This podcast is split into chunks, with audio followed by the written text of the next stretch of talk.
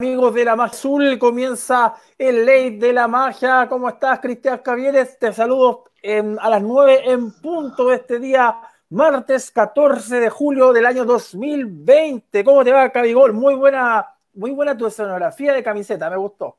Sí, tratamos de hacer algo distinto. ¿Cómo te va, Christopher? Buenas noches a los amigos que también están conectados a esta hora a través del fanpage de la Magia Azul y también en Red Gol. Y claro, muy bien, estamos, tuvimos un, rico día, casi primaveral, al menos la tardecita acá eh, eh, en Santiago, seguimos en cuarentena, lo decías tú, ya a las nueve de la noche con un minuto, y mm, acá estamos pues para compartir esta noche de azules, ¿ah? y ojo que vamos a salir de nuestras fronteras, ¿o no, Cristo? Exactamente porque estamos ya conectados con Indonesia, donde vamos a conversar con un ex jugador de Universidad de Chile, obviamente que eh, los que vivieron a Concho eh, a fines del 2000, cuando se estaban terminando esos 90, había un jugador que la rompía en la sub-20, también tuvo su paso por el primer equipo. Eh, vamos a saludar entonces a Patricio Acevedo. ¿Cómo estás, Pato? Buenas noches, te saluda la Magia Azul. Ahí está el Pato. ¿Nos escucha el Pato? Oh. Lo escucho súper cortado ahora. Ahora me sí, Cuéntame, cuéntame. Ahora sí, ahora, sí. No te estaba haciendo una reventa presentación, pero, pero, pero Chuta, me la perdí. Siempre, siempre igual yo. no, dijimos que eh, fuiste un volante que apareció eh, en forma eh, rutilante al finales de los 90, prometías bastante con tus números 29 y 30 en la camiseta, ¿cierto? Mm. Y que ahora estás en Indonesia y vamos a conversar de todo eso esta noche en el Ley de la Magia, así que muy buenas noches, Pato. Ok, muy buenas noches y acá muy buenos días, porque estamos con una diferencia de horario bien bastante, de bastantes horas. Acá son las 9 de la, de la mañana, 8 de la mañana. ¡Epa! O sea, madrugó por nosotros el pato. Muy bien, se agradece. no, si yo acá, acá entreno a las 6 de la mañana, porque el calor que hace, si entrenáis a las 8 ya quedáis negro entero. Mucho calor acá. Mm. Así que la gente prefiere entrenar de 6 a 8. Eh, después de las 10 es muy caluroso y acá la gente, ¿sabes qué? Acá la gente no le gusta quemarse. Ah. No, no le gusta quemarse a la gente, le gusta ser blanca. Así que entrenan de 6 a 8 y si no, después de las 6 de la tarde. Buenísimo. Oye, Pato, te, empecemos a, recorrer un poco de tu historia en la U. Eh, ¿A qué edad llegaste a la Universidad de Chile y si te acuerdas de tus mm. profesores de esa etapa? Sí, se me acuerdo. Llegué, a los 13 años. Estaba César Bacha. César Bacha. Claro, todos decían que era como mi papá, porque apenas llegué, yo me acuerdo que llegué a probarme a la, a la sub-13 y el domingo ya estaba jugando y era capitán. Entonces ahí dijeron, no, César Bacha es tu papá. Me molestaban con eso. Oye, eh, bueno, Bacha, Bueno, subí, subí, al primer equipo. Sí, sí, dale, dale, dale, sigue. Te escuchamos. ya, subí, al primer equipo a los 16 años. A los 17 debuté. entré la sub-20 de la selección y a los 18 empecé a, internar en el primer equipo. En, en, ese gran equipo, no sé si se acuerdan del 96. Claro, güey. Claro, el de, la Copa Libertadores. Justamente, después de la Copa, yo llegué de, una gira por la selección sub-20, me integré al plantel y ahí la segunda mitad del año jugué bastante ahí al ladito del Leo, de ese jugadorazo. sí, pues, yo creo que te lo, te lo, han preguntado mucho, pero no está de más hacerlo otra vez. Eh, ¿Por qué crees tú que no se llegó a concretar ese gran proyecto que era Patricia Acevedo? Ah, yo también me pregunto lo mismo. Porque condiciones había, muchísimas. ¿No sabéis lo que pasa? Sí, la verdad que desde chico todos me comparaban que iba a ser el próximo Marcelo Sala. Incluso llegaban ofertas a la U de Brasil, incluso de afuera, en ese tiempo era raro, pero llegaban ofertas y nunca me quisieron vender, porque desde los 13 años que, que habían ofertas, apenas llegué a la U desde chico. Pero me lesioné muy rápido yo. Yo a los 19 años me lesioné del, del isquiotibial siete veces seguidas. Oh, me desgarré. Entonces me desgarré una vez, paré un mes. Me desgarré la segunda vez, dos meses. Me desgarré tres veces. Me desgarré cuatro veces. A la, a la séptima vez, el luego me dijeron, Pato, tú no puedes jugar más. Oh. Buenísimo. ¿Y quién fue el que te dijo eso? Claro. Entonces, no me acuerdo el doctor de la U, pero fueron siete veces y yo ya me sentía que si entrenaba fuerte, eh, me sentía pesado y, se, me, se, me, desgarraba. Me dijeron que era algo parecido a lo que le pasó a Lucas Tudor. Ya. Ah, ya. Así que bueno, me, vino, bueno, después me fui, al, después que terminé en la U, me llamaron de la selección palestina no sé si se acuerdan que hay, habían chilenos que los llevaron a, la selección. Incluso hasta Luis Murray viajó. Sí. Jugué la selección palestina, vine, vine a jugar la, la, Copa Asia con la Copa, la, eliminatorias para el Mundial a Asia. Y me llamaron de Tailandia para jugar allá. Pero al final llegué a, llegué a acuerdo con un equipo de acá de, de Yakarta. Ya agarré mis cosas y me vine porque acá la verdad que el fútbol indonés no es profesional es, muy amateur. Eh, nosotros podemos marcar la diferencia jugando al 50%. Claro.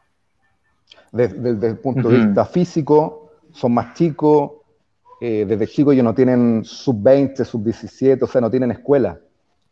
Entonces, con las mañas que tenemos nosotros, podemos, podemos beneficiarnos acá, para jugar, no estando al 100% físicamente. y, bueno, dale, sí, dale, ya, no, que, más, allá del tema de las lesiones me quedo dando vuelta algo que, dijo el Pato relaciona que era el nuevo Marcelo Sala, eh, muchas veces que a lo mejor era un, buen recambio para el Leo Rodríguez. Eh, ¿Fue una mochila también ese tema en algún momento independiente del, del tema de las lesiones? No, la verdad que me encantaba a mí eso. Yo desde chico me creía mucho el cuento. Eh, entonces me encantaba que me compararan con, jugadores de, alto nivel. Aparte que entré en un, camarín que estaba El Huevo, estaba Traverso, estaba Leo Rodríguez, puros nombres a nivel nacional que eran de primer nivel. Entonces no, nunca fue una mochila, al contrario, yo quería estar a ese nivel. Incluso yo pensaba en más. Quería llegar a Italia, a España. Mi meta era, era bien lejana, pero después de la selección cambió todo. Yo, estuve con depresión, la verdad, después que me lesioné. Yo no quería saber nada del fútbol. Mm. Pero había un tema también con el look, ¿o no? en esa época, así con la. Ah, ya. Yo te quería preguntar pues, si había un tema con el look. la melení, la, la melenita. Que siempre andaba con la, con la pinta. claro. No sé, me gustaba la pinta, me gustaba en esa. Fue, fue uno de los pioneros, yo creo, en Chile, porque después hay, ahora hay puro fashion en el, en el mundo del, fútbol allá. Es una época también donde. usaba pantalones apretados,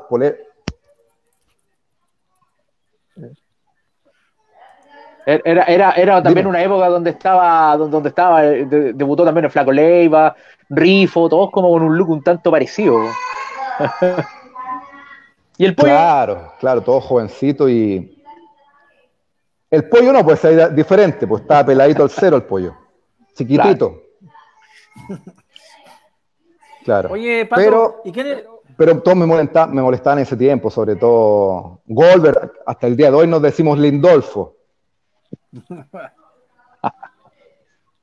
buena, buena, buena, buena. Y bueno, ¿y cómo se mira también a la distancia? esta U precisamente con, muchos que fueron compañeros tuyos y que incluso están en la dirigencia, como el Superman, el mismo Polaco. Claro, yo no estoy metido al 100%. A ellos con el que más tengo contacto es con, con Johnny. Con Johnny son, fuimos amigos desde siempre, la verdad. El más cercano para mí es el Johnny. Y bueno, cambió todo, cambió todo. Ya no es como antes, antes era como más una familia. Eh, ahora creo que hasta para entrar al, al complejo de la U hay que tener ciertos requisitos. No es como antes. Quizás está más profesional, pero antes era como más familiar el asunto allá en la Universidad de Chile. Sí, muchos han, estimado también esa situación del, de la poca cercanía, mm. de la poca identidad y, todo aquello. ¿Con Russo has podido conversar, que fue el que te hizo debutar en el primer equipo? Eh, bueno, ahora entrenando a Boca Juniors, pero la pasó muy mal con, su salud.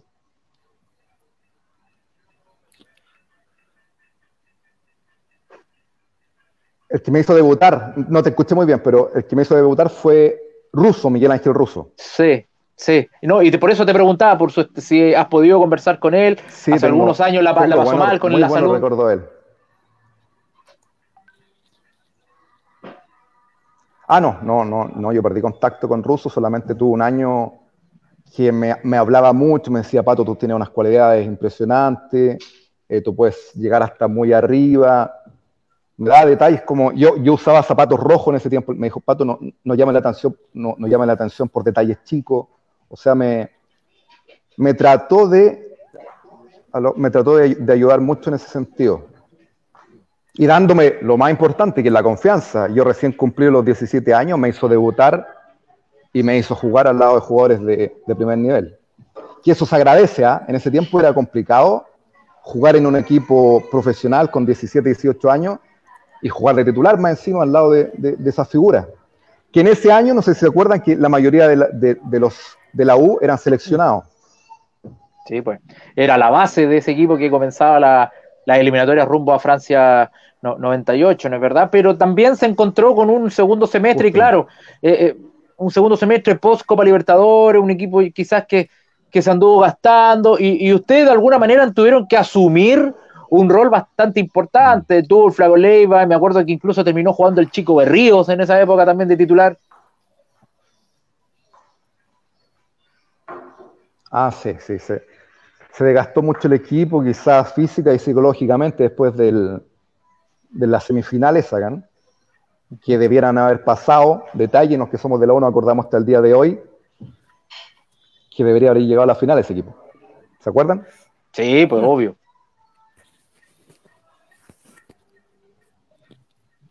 Mm. Entonces se desgastó, aparte que lo bueno que tiene, en ese tiempo lo, eh, Russo apostó por los jóvenes, que era complicado eh, en ese tiempo apostar por los jóvenes, dejar en la banca de repente al huevo, dejar en la, en la banca a jóvenes. Él se atrevió, se atrevió conmigo, se atrevió con un par de jugadores más. Totalmente, y de alguna manera le respondieron. Sí, Christopher. Sí, porque él nombró en un principio a César Bacha. Eh, César Bacha eh, fue el jefe de las divisiones inferiores de la U a finales de los, los 90 y eh, fue el técnico de, que de urgencia asumió en la U el año 99 cuando se fue Roberto Hernández. Pero el Bacha dejó un gran legado en la U porque esa sub-20 del año 98 sobre todo eh, tenía jugadores como Johnny Herrera, John Valladares, Marco González, Alex, Alex Fonchueller, Waldo Ponce, eh, Nelson Pinto, eh, el Chuncho San Martín, Jorge Guzmán, Gamaliel mm. García. ¿A, qué punto voy? ¿Por, ¿por qué no, no, pasa eso hoy día en la U? Que, que de una sola camada llegaron casi 12 jugadores a primera división, cosa que no pasa hoy en día. Yo creo que en ese tiempo, yo no, sé quién está de formador ahora, pero en ese tiempo por lo menos había muy buenos formadores. Estaba César Bacha, estaba Álamos, estaba entrenadores que realmente no, no, solamente no entrenaban dentro de la cancha, sino que también fuera de la cancha. Entonces eso se agradece. Estaba el PF Gualomilles, no sé si saben de él. Sí, sí. No, un entrenador físico, pero genial, genial, que nos tenía volando como, como avión. O sea, era todo un cuerpo técnico bastante bueno, no solamente en el primer equipo, sino que desde las divisiones inferiores te ayudaban en todo sentido. dentro y fuera de la cancha, como te digo. Y éramos una familia, lo que hoy día no se ve. Lo que me cuentan, lo que me cuentan, yo estoy lejos. ¿Compartiste con el matador o cómo fue conocerlo antes de su partida a Argentina? Y si alguna vez hubo más contacto con él. No, yo con el matador estuve muy poco. O sea, yo debuté, todavía me acuerdo de mi debut, porque debuté contra en una Copa Chile que se necesitaba un sub-20 en cancha. Entonces yo llegué de la selección sub-20, me hizo debutar, ganamos 5-0 a Puerto Montt, le di dos pases a, Salas de gol, que lo hizo, que lo hizo, salí la figura del partido, entonces son detalles que, me acuerdo mucho, mi debut. Y después, al mes siguiente, me llamaron a la selección adulta. Era, era, Acosta me llamó como el primer sparring para que fuera a la selección adulta. Y ahí, bueno, fui compañero de, pieza de él en la selección. Pero lo conocí súper poco porque después se fue al mes o a los dos meses después se fue a River. Entonces yo alcancé a jugar muy poco con él. Jugué como cinco o seis partidos. Pero jugar con jugadores de ese nivel es, una exquisitez. Te, sabes los momentos de. Ya sabes para dónde va a girar, ¿no? Jugar con jugadores de ese nivel, al lado el, eh, Leo, se hacía todo muy fácil.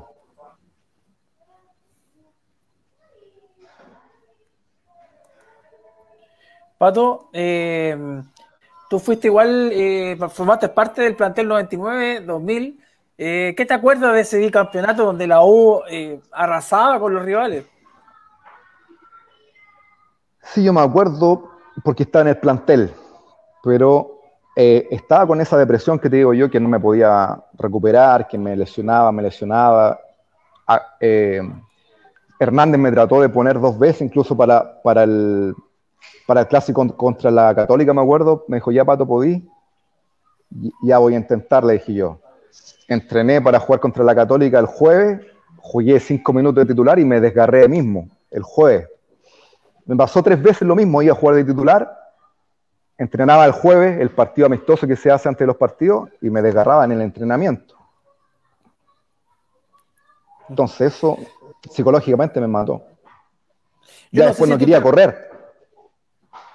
Claro. Yo no sé si te, alguna vez te lo comentaron, pero eh, Eduardo Bombalet, cuando comentaba, él decía que tú eras lo más parecido a Francescoli. No sé si alguna vez te lo dijeron. Sí, sí, todos me lo comentaban. Se comentó eso en la U, porque todos escuchábamos a Bombalet. Si era bonito en ese tiempo en el fútbol. ¿Quién no escuchaba a Bombalet? Entonces era un halago que te comparen con un jugador de ese nivel. Eh, no, como, te, como dijiste tú, fue un año que y rompí en el primer equipo con mucha fuerza, llegaron mucho al lago, selección adulta, pero duró muy poquito, lamentablemente. Después de la, después de la U, eh, te mandaron la préstamo a Everton, ¿no? ¿Tuviste ahí una aventura en Viña? Sí, fui a Everton, eh, pero me pasó lo mismo. Jugué, me acuerdo que llegué, jugué y al segundo partido me desgarré. Pero antes yo me, antes yo me había ido a, Ranger. Me llamó Raúl Toro. Me dice, porque me recomendó, no sé si se acuerdan ustedes, un jugador que se llamaba eh, Pablo Contreras, que le decían el Coca Contreras. Sí, pues. Ya. Él me recomendó a Ranger, él jugaba ahí. Me llamó el técnico y yo me llamó el técnico de Ranger, que era eh, Raúl Toro, y yo le comenté, eh, ¿sabe qué? Estoy, me pasa esta situación, me lesiono muy rápido, dijo, ven para acá, yo te, pongo un, un, kinesiólogo para que te trate un mes y probemos, pues. Yo hablé de la situación en la U, me fui para allá, estuve dos meses entrenando, hasta que me dijeron, ya Pato, hay que jugar. Todavía me acuerdo, jugamos contra Cobreloa, primer tiempo, primer tiempo, cinco minutos, me desgarro. No. Mm. Y, fue toda mi familia viajó a, Talca a verme jugar después de cuánto tiempo. Eh, yo dije, chuta, me agarré a los cinco minutos, iba saliendo caminando y dije, no, hasta mi familia no puedo salir. Así que le dije al, a los médicos, véndenme, pónganme una, una muslera, me puse dos muleras, tres muleras, y tenía la, la pierna la tenía estirada así, presionada al máximo para no sentir nada. Y jugué parado, pero terminé el primer tiempo ganando 2-0. Y le dije, profe, ya no doy más. Me dijo, Pato, entra un ratito más. Bueno, entré, eh, me sacó a los 15 minutos, pero de ahí no jugué más. Después me saqué la, la muslera, tenía, era negro la parte de atrás porque me sobreexigí, entonces se rompió todo. Mm. Bueno, lamentable que, las cosas que te tocaron pasar, había mucha esperanza, mucha ilusión, yo creo en ti, lo que me comentabas también, el tema familiar. Pero luego viene esta experiencia ya en, Indonesia, bueno, para nuestros amigos que vienen conectándose, ¿cuántos años lleva allá? ¿Y cómo ha sido este pasar entre el fútbol, también eh, ligado a lo que es ser preparador físico, ¿no es verdad? Y obviamente el arte, lo que es la actuación. Sí, ahí estamos inventando aún. no, yo, estuve acá jugando en, el, en dos equipos acá de Indonesia, estuve jugando también en Malasia. Y el año pasado, bueno, el año antepasado empecé a trabajar en teleseries. El año pasado también trabajé en dos teleseries. Eh, y ahora estoy de personal trainer. Ya. Ahora estoy más enfocado en personal trainer y en un par de equipos amateur que yo soy el técnico acá. Ah, Pero está todo parado. Está todo parado. Acá la cuarentena paró todo. Así que solamente estoy con eh, personal trainer. Tengo como a seis personas que la entreno. ¿Vía virtual o presencial? No, ahora, ahora ya no estamos juntando. Ya. Tomando las precauciones, pero Sí, y, el fútbol allá, cuando te tocó jugar, ¿en, qué época lo hiciste? ¿Cómo era ese balompié tan particular? Mira, acá el fútbol es amateur en comparación a Chile, muy amateur. Físicamente los, jugadores de acá son mucho más chicos que nosotros. Yo soy, yo soy normal, mido un metro ochenta, soy un estándar, pero acá soy alto y soy fuerte. Acá los jugadores son chicos y, chico y flacos y no tienen escuela, entonces es fácil para un jugador que, que ha jugado en Chile, es fácil jugar acá. La diferencia es que son muy rápidos. Son chicos, pero muy rápidos. Entonces de repente cuesta sacarse a uno porque te, te sacáis a uno, hay dos, hay tres, hay cuatro. Y muchas patadas. Pegan mucho, muchas patadas. A diferencia, sí, no, es una locura. Es una locura acá. Acá, por ejemplo, tú quieres aguantar la pelota y un compadre atrás no, no te espera, te levanta. Esa es la diferencia con Malasia. Malasia es otro nivel. Allá es más profesional, es más pausado el fútbol, es mucho más fácil jugar en Malasia, pero juegas a estadio vacío generalmente. Acá se llenan los ah. estadios. Se llenan los estadios acá. Es impresionante, la gente le gusta mucho acá el fútbol. Oye, allá, que no me recuerdo si él anduvo en, fue en Indonesia o Malasia también, pero tú conociste a Julio López, un jugador que después vino a la U acá por el 2006. Ah, sí. Sí, y, sí, se, lo conocí. Y, quítala ya, ¿cómo anduvo el hombre? Porque acá nos, vendieron una pomada más o menos. Eh, como te digo, acá es cosa de, es cosa de suerte, depende de en qué equipo tú Si estás en un equipo bueno, va a andar bien. Si estás en un equipo malo, va a andar mal, porque hay mucha diferencia. Un equipo bueno contrata a los mejores jugadores, como en Chile, pero acá se marca más la diferencia. Porque los jugadores locales, los buenos a los, a los malos, para, decirlo fácil, es mucha la diferencia acá. Ya. Así que si, tú caes en un equipo bueno, lo más probable es que eh, te vaya bien. En ese tiempo mucha corrupción, eso es lo otro. Se arreglaban mucho los partidos acá. Ah, ya. Pero él, pero él anduvo bien. Sí, anduvo bien, hizo hartos goles, hartos goles. Yo con el que tengo contacto hasta el día de hoy es con Nelson, Nelson San Martín. El chuncho. Porque estuvo hace poco acá, si recién se fue para Chile. Vino acá un equipo de, como técnico, a un equipo de Malasia. Ya. Hace, hace tres meses acá, justo empezó la cuarentena, eh, acaso a entrenar un partido y se suspendió. Y recién antes de ayer se devolvió para Chile. Ah, ya. O sea que pudiste compartir con él y todo. No compartir porque él está en Malasia, pero todos los días hablaba ah, por teléfono. Perfecto. Perfecto. Oye, ¿te tocó la época del mega tsunami o no? Justo yo me fui para Chile. Yo estaba, yo estaba en esa isla, que es la isla, de Sumatra. Yo estaba jugando en Medan. Yo viajo para Chile y me entero del tsunami acá. Uh. Mm. Pero la ciudad que estaba yo no pasó nada, estaba, cerca de la ciudad del tsunami, pero fue en ese tiempo que yo estaba acá. Y incluso había un chileno jugando allá que él tuvo suerte, porque terminó el campeonato y él jugaba en H, se llama donde quedó, donde quedó la escoba del tsunami. Y él justo viajó y a la semana siguiente ocurrió el desastre. Claro. Claro que sí. Oye, Pato, bueno, y entrando en el tema de, la actuación, estas teleseries que, te tocó actuar, muy similares a las chilenas, con temáticas similares, fuiste la del galán o el malulo, cuéntanos de tu personaje. No, acá fui el malulo, fue un vampiro. Ah, el año, pasado fui un, un vampiro. y son, las teleseries acá están más enfocadas para los niños, son comedias infantiles. O sea, yo un vampiro tenía poderes. Y en la otra, yo era un técnico de fútbol. Pero era comedia. Yo era, era, era el divertido en esa comedia. A mí me gusta la comedia.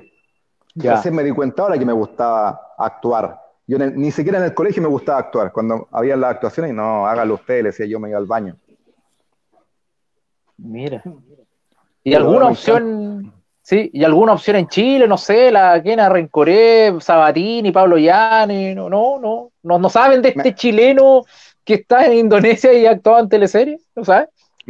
a mí me encantaría, pero allá la actuación creo que es como un círculo más cerrado. Eh, los que tienen escuela es diferente. Acá sin escuela, si te ven que puedes actuar, te llaman. Obviamente que con un casting y no, no, no es fácil, pero tienes que tener un, tienes que pasar varias etapas, varias etapas para llegar a actuar acá también. Pero es diferente, no hay, no hay escuela, ya estudian cuatro años, si no me equivoco. Claro, claro. Pero Zabaleta entró en receso, ojo, así que se abrió un ¿Ah, ah, mira, buen dato me diste, ¿ah? Vamos a pensarlo. claro, o por qué no alguna historia azul por ahí que se pueda escribir. Christopher o no, por ahí puede, con alguna pluma, y llevarla a las tablas, ¿por qué no? Exactamente. Oye, Pato, ¿y cómo viviste la época dorada de la U con Jorge Sampaoli, donde la U ganó el tricampeonato, ganó la Copa Sudamericana? Bueno, yo en ese tiempo, bueno, hablaba muy seguido con Johnny. Y yo también lo veía de acá, que fue impresionante el cambio que hizo a un equipo chileno con esa agresividad. Yo todavía me, acuerdo. Me, encanta ver el partido contra, ¿cuánto? que ganó 4-0 en Brasil Flamengo. ¿Se acuerdan? Yo me acuerdo y yo fui a yo, yo, jugué contra Flamengo allá, perdimos, perdimos 2-0. Y vi el partido que, que ellos jugaron, ganaron 4-0, fue un, lujo, un lujo ver jugar a ese, a ese equipo. Y cuando dieron vuelta el partido también en, Santiago, no, era un equipo a otro nivel. Todos los jugadores 10%, 100%, a un ritmo impresionante, no te dejaban respirar, en todas las líneas consistentes. Así que, bueno, ¿qué se le puede criticar a San Paoli? Oye, Pato, hablando de eso, de, los fútbol más modernos y tu puesto, eh, ¿por qué ha ido perdiendo importancia el número 10?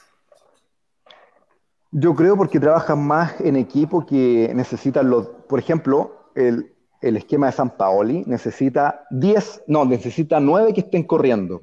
El único que no corre mucho es el centro delantero, que está ahí siempre en el área pero él, necesita, para que, tengan una presión al 100%, necesita los nueve restantes que estén presionando.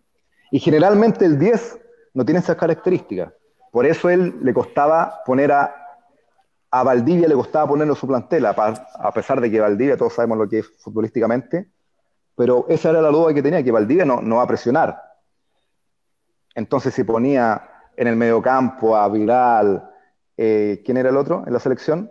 Vidal, Díaz y Aranguis, ya son tres jugadores que te están presionando todo el partido. Aparte que los dos laterales te están presionando, los centrales te están presionando, los dos, los dos punteros, punteros, mira qué antiguo, los, dos punteros, los dos punteros que era, ¿quién era? Sánchez con, por el otro lado, el de la Católica, fue en salida, son jugadores que te, te están presionando, son jugadores mixtos. O sea, él necesita jugadores mixtos en toda la cancha. Y generalmente un número 10, no es mixto, es más ofensivo, está, pensando más en, la parte de arriba. Por eso se están perdiendo los 10, pienso yo. Para, para esquemas de como el de San Paoli. O como el de Simeone en el Atlético, un ejemplo. Oye, tú que, tú que viviste esa época de las divisiones inferiores de los 90, había un jugador que era extraordinario, que era mucho más chico que tú, pero quizás te acuerdas de él, que era Briseño, el que le decían el abuelo. Oh, del abuelo me acuerdo. Sí, me pues, acuerdo Del, abuelo. Me acuerdo del abuelo, pero, pero solamente de, nombre, nunca lo vi jugar. Daniel, ¿o no? claro. Me acuerdo que hablaban, hablaban, de una, sí, hablaban de un abuelo, hablaban de un par de jugadores que, que tenían proyección en ese tiempo. Ese jugaba en el equipo de, de en la 16 del 98. Era tremendo jugador. Por eso te digo, o sea, eh, había muy buenos jugadores en ese tiempo. Estaba Pinilla también, estaban jugadores de primer nivel. Estaba, no, sé si ustedes saben, a ver, nosotros tenemos, nosotros tenemos un grupo en el WhatsApp de ex, exfutbolistas. Estaba Monsalves también, que era extraordinario. Eso era muy bueno. Muy bueno. Renzo Yáñez, Renzo Yáñez también. Renzo Yáñez también era bueno, era bueno. Pero era, era más de ir al choque, no era tan fino. Claro, claro. Pero también llegó a primera, ¿viste? Por eso hemos, nombrado más de 10 jugadores que llegaron a primera y que jugaron todo el mismo equipo. Claro, claro. El Maravilla Guzmán. Gamadiel, Maravilla, Gamadiel, Tello. Tello. Tello. Mira, Tello, Tello fue un acierto 100% de César Bacha. ¿Por qué? Tello es de mi edad, pero nunca jugaba, porque era mediocampista. Y había otro jugador, jugaba yo con otro, otro que era espectacular, pero se perdió. Yo le decía, es, es sonarante, don, don Cemento le decía yo. Un chiquitito que tenía un chicle para, para, para hacer el pie. Pero no llegó. Y era genial. Y Tello nunca jugaba, siempre estaba en la banca. Pero el profe Bacha, con su inteligencia, lo puso de lateral izquierdo y ahí Tello la rompió. Sí, exactamente. Pero Tello, era volante de creación, pero estaba tapado por, por mi amigo, Aranda que se llamaba, Palmatoria le decíamos, porque físicamente era igual a Palmatoria. en serio, pero era muy, muy, muy bueno, muy bueno. Nadie hablaba de él, pero yo, lo, yo le decía, oye, soy bueno, le decía yo pero oh, estaba tapado. Habían, cabros buenos ahí. Me acuerdo de uno que le decían el Chupitaz también, fue un lateral. Mira, de sobrenombre no me acuerdo, porque el, sobrenombre más extraño ya me he visto como 20.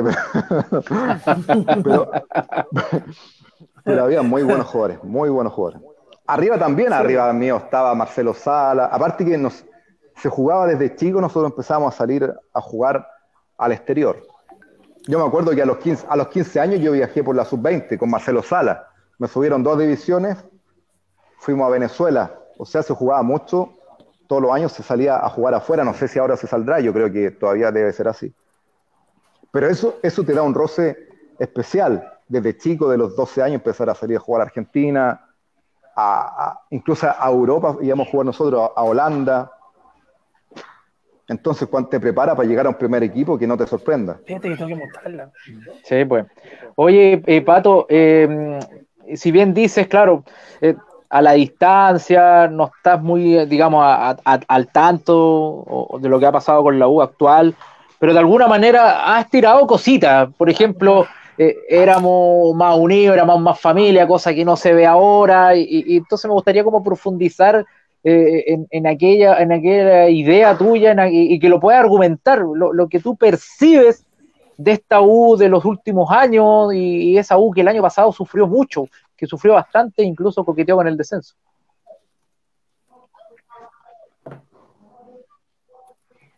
Lo que yo percibo, por ejemplo, que haya salido de la institución una persona como Juan Fuentes, ¿Conocen a Juan Fuentes? Sí, obvio, sí, sí. El coordinador.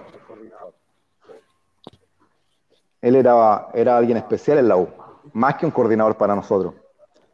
Entonces salió una persona tan importante y empezaron a sacar personas y empezaron a llegar gente que, bueno, no, no, no tenía corazón azul, pero era inteligente para los negocios, entonces se fue, la familia azul se fue desintegrando y varios jugadores me comentaron que el Chunto me decía, no, para entrar a la U tenéis que, pedir un permiso aquí, allá, no es como antes que con el, ah, tú jugaste en la U, entraba. Ahora era todo muy impersonal el asunto. Impersonal, ya, oye, se me está olvidando este en español, hablo todo el día indonés acá. Sí. bueno, el Patito Lagos también ya dejó la institución hace un par de años también. No sé si te acuerdas de él. Por eso. Mm, el fotógrafo. la verdad. Ah, sí, sí, sí, sí. sí. el, que, te debe acordar es del Pato Cárdenas. Patito Cárdenas, ¿cómo no me voy a acordar? Si desde chico, desde los 13 años, me entrevisté la, primera la, primera vez, me entrevisté con él, una gran, una gran, gran, gran persona. Gran persona. Conocí a muchas, muchas personas buenas en ese, en ese tiempo. Una de ellas fue eh, Don Pato Cárdenas, Don Pato.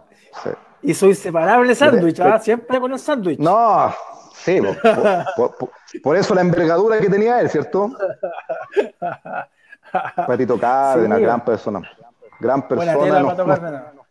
Nos, impresionante. Nos, trataban como hijos, pues esa era la verdad. Era una familia, nos trataban como hijos. Eso era lo más, lo más bonito de la U. Éramos todos amigos, nunca había una pelea, era raro. Hasta el día de hoy tenemos un grupo que nos contamos las anécdotas, ¿te acordáis de esto, de esto otro? Fueron momentos muy felices desde, desde los 13 años hasta que llegamos al primer equipo. Eh, muy felices la U. Listo. Bueno, Pato, queremos agradecer primero la gentileza que has tenido con nosotros, de, a pesar de la diferencia horaria allá en Indonesia, saber cómo estás tú allá al otro lado del mundo, recordar tu paso por la Universidad de Chile. Así es que fue bonito recordar, reencontrar, reencontrarnos contigo y obviamente siempre atento a lo que pasa con los exjugadores de la Universidad de Chile, porque obviamente la U no solamente es este 2020, sino que es una historia atrás y obviamente tú también la integras. Queremos agradecerte por haber compartido nosotros este ratito acá en el Late de la Magia Sur, pues Pato. Ya, pues, les doy un abrazo, muchas gracias por ese acordado de, del Patito Acevedo y espero que les siga yendo muy bien en el programa. Oye, mira, te tengo un recado acá que me llevó a WhatsApp. ¿Mm? Dice yo, mira, Johnny Herrera dice, dile, pregúntale por qué, por qué se cree Lolo si tiene 42 años. yo sabía que algo iba a comentar mi compadre. Somos los, no, si nos creemos Lolo hasta el día de hoy. Así que, sí, hay que ser, por eso hago, hago deporte, para estar siempre como un lolo. Johnny. No, mándele un gran saludo. Un gran saludo. Lo, quiero mucho, Johnny. Ya, pues, Pato, muchas gracias por estos minutos y mucho éxito. después lo voy a retar, después lo voy, ¿Ah? después lo voy a retar, después lo voy a retar por interno sociedad. Anda contando la, anda contando la edad verdadera. Ahora, ahora, con, ahora con Google es, imposible no eh, esconderla. No, no si yo tengo una, tengo, tengo una edad falsa, así que no da lo mismo. Ahí tengo 36 años. Bueno.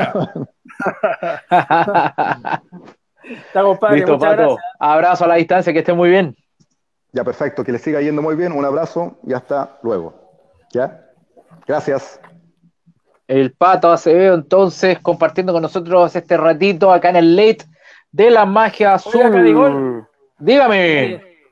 Llegó el pedido de nuestros amigos de, de KMA, mire, mire, mire, mire. Oh, ¿y qué, ¿y qué hay hoy? ¿Qué soy? ¿Qué soy? A ver, a ver, a ver, a ver. Redoble de tambores, Miguelito, redoble de tambores. no. Pizza. Una pizza de de, ¿cómo se llama? De lobo salteado peruano.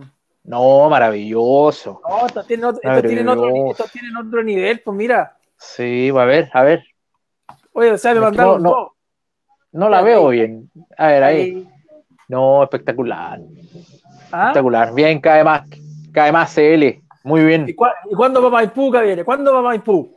Oiga, eh, si el hombre ahí no, hay problema, no hay cordones sanitarios, puede tomar Vespucio, camino de Melipilla y listo. Hoy la semana pasada ya fue el, hombre que ganó en las dos hamburguesas con cerveza y papas fritas, estaba feliz. ¿ah? ¿En serio? Está bien. ah, sí, vi una foto. Sí, vi una foto se, metió el sapo de, de, Patricio Sebastián Urrutia, dice, porque llega el pedido siempre donde Antonio y nunca donde cabe gol. Te pagan por.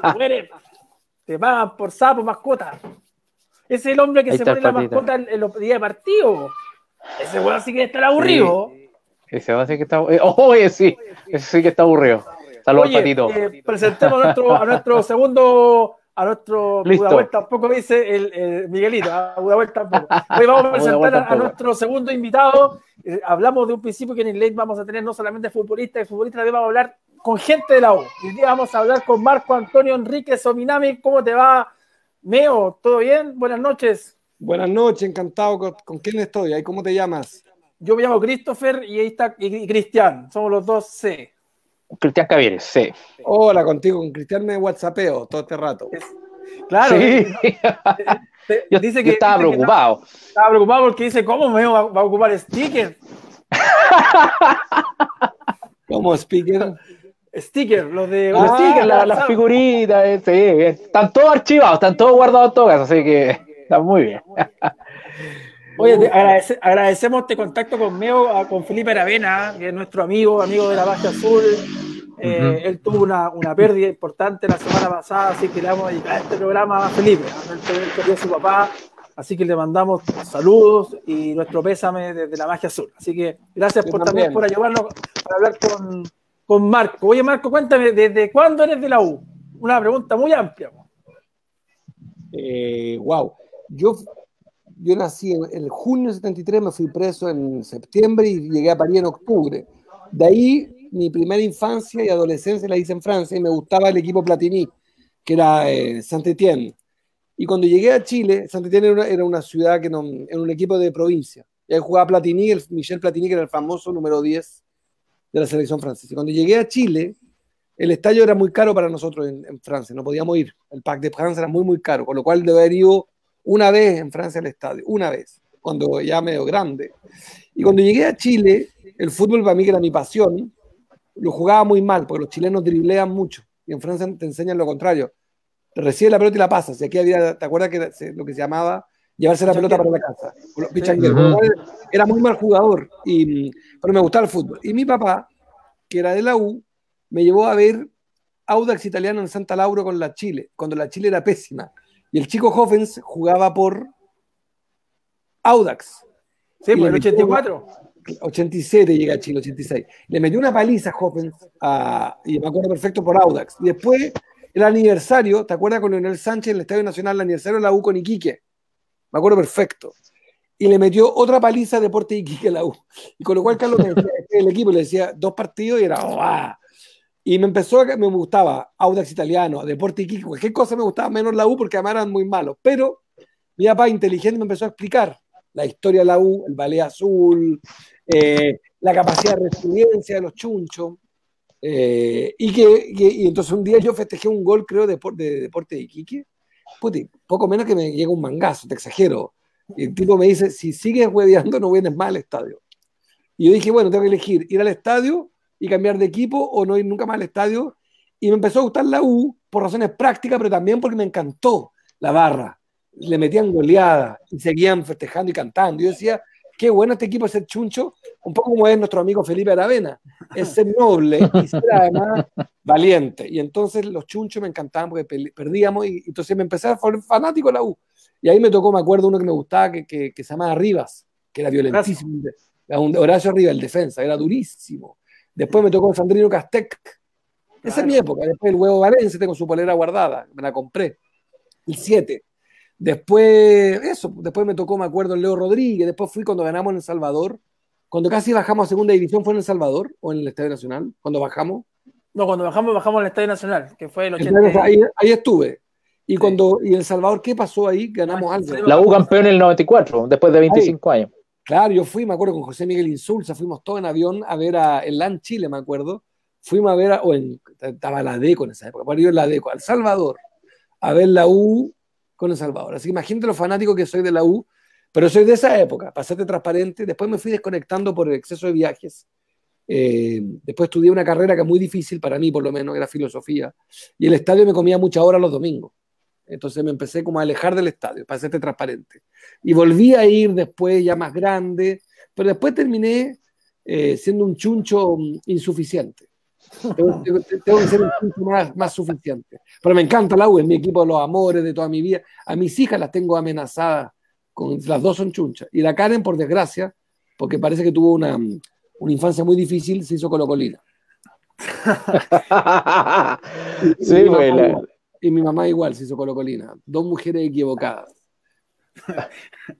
Oye, Marco, ¿y qué te iba a decir? Eh, ¿Cómo fue esa experiencia de llevarle la cabeza de la uva al Papa? Ah, sí, porque, porque el, bueno, de verdad, finalmente lo conté largo, pero soy un gran chuncho, me encanta, es mi pasión y todo. Y, y, eso, me muero, me encanta la uva y soy lo más chuncho que hay. Pero dicho esto, el Papa Francisco es de San Lorenzo, si no me equivoco. Sí. Y, y le gusta mucho el fútbol. Y cuando me lo presentaron, yo dije, ¿qué regalo le llevo al Papa? Porque además tú sabes que yo soy bautizado, no soy, pero no soy católico. Soy de familia súper católica, pero yo no soy católico. Dije, ¿qué hago? Se le llevé un libro de un tío mío, un cura de pueblo, el cura del pueblo, el padre Esteban Gumucio, la granja, cura que yo quise mucho, que me, que, que me ayudó mucho y me educó mucho.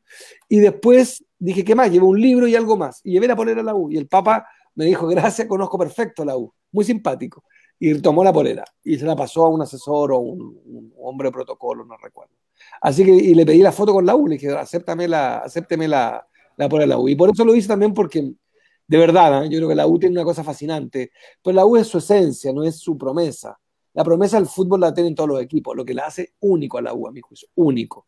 Esa cosa laica, tolerante, la hinchada es diversa, es popular, eh, como que todo se resignifica las clases sociales en la U se resignifican, hay algo muy noble. Yo soy muy chuncho, muy teorizado sobre esto, y muy crítico, y no voy a alarmar más de los demás equipos, pero no, soy chuncho y no me traes, y, y, y, a Piñera nunca le he perdonado que sea tan trucho, porque es raro pasarse la católica al colo, eso sí es trucho, trucho, trucho, trucho.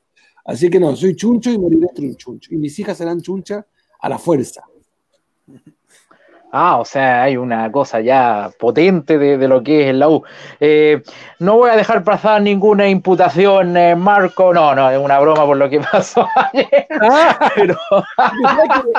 Tú sabes que yo he gozado porque yo le paré, le paré un poco la, la, la velocidad en tuya, porque yo creo que sí. el, periodismo tiene el deber de preguntar, no de calificar la respuesta, porque si, si quieren hacer política, que sean políticos se cambian de silla, pero si tú tareas preguntas que no es la tuya, tú no eres periodista. La tarea del periodista es preguntar. Si quieren participar del debate político, vengan, se sientan con los políticos y se desprestigian y defienden una posición, si no es demasiado cómodo. Me parece a mí súper imprudente que, que, que, en un país que necesita más transparencia, eh, un político no pueda enfrentar también a un periodista. Eh, fíjate que el ministro de Hacienda, se supo ayer, lo dije, pero se sabía de antes, y la prensa no hizo su pega. El ministro de Hacienda, que está contra el 10% de la AFP, ¿no es cierto?, el retiro. ¿Tú sabes que era empleado de la AFP el 2016? Uh -huh.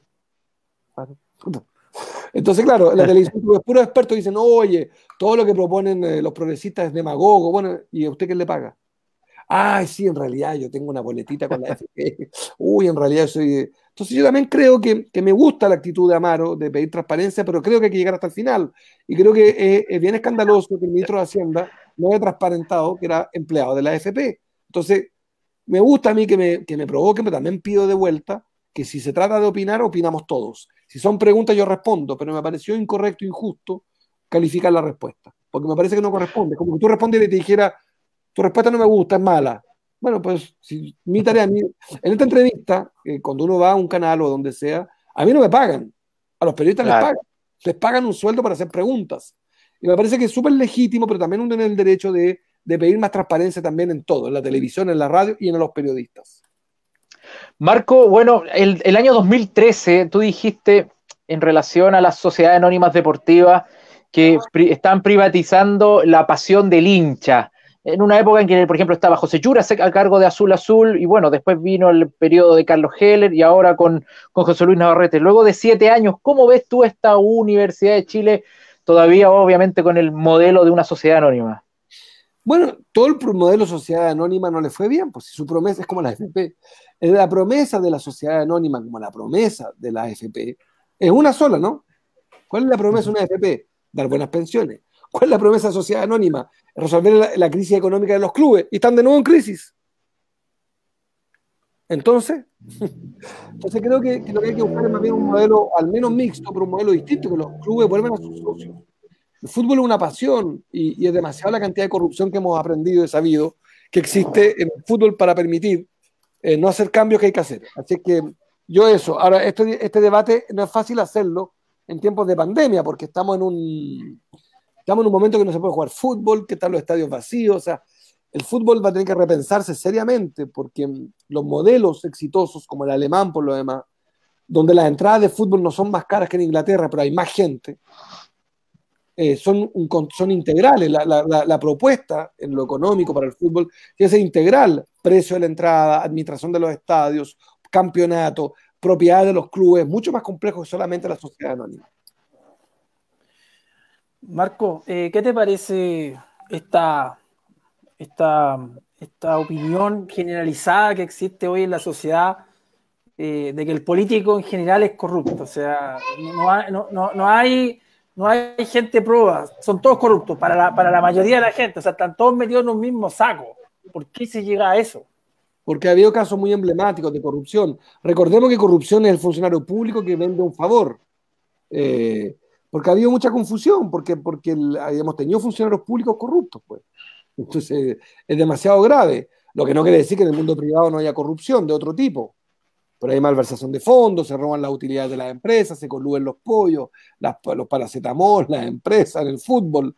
No, yo creo que el tema de la corrupción es un tema clave y tiene mucho que ver con la, con la, con la educación, con explicar de que hay, hay, cosas que no se deben hacer, no solamente porque haya castigo, sino porque además son injustas moralmente para el otro.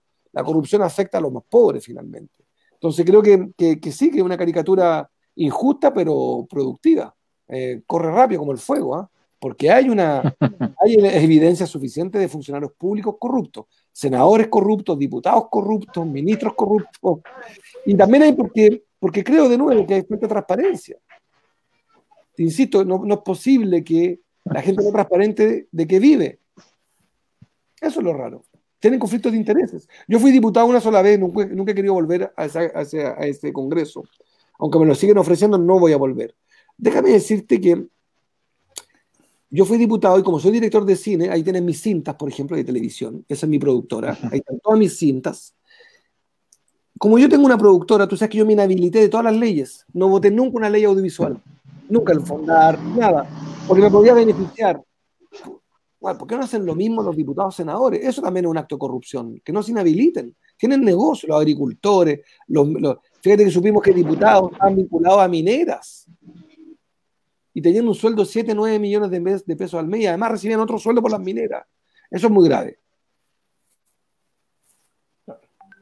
Y te digo porque soy sincero, ¿ah? eh, nosotros acá en la Magia Azul invitamos jugadores, hemos invitado a un par de artistas que son azules y esta es la primera vez que nos jugamos con un político y hemos recibido un par de críticas como porque dicen, no, político igual corrupción. O sea, no le importa, no le interesa saber tu historial, ni, ni cuando fuiste diputado presentaste cuántas leyes, ¿cachai? O sea, es como, como que casi, o sea, decir político está como en la última escala de, valores de esta sociedad. ¿Les puedo responder algo para que se enojen más tú, el que escribió eso? Ya. Eso es un pensamiento improductivo, inútil y fascista. Decía lo mismo a los políticos. ¿Sabes quién era decía eso? Sí. Pinochet.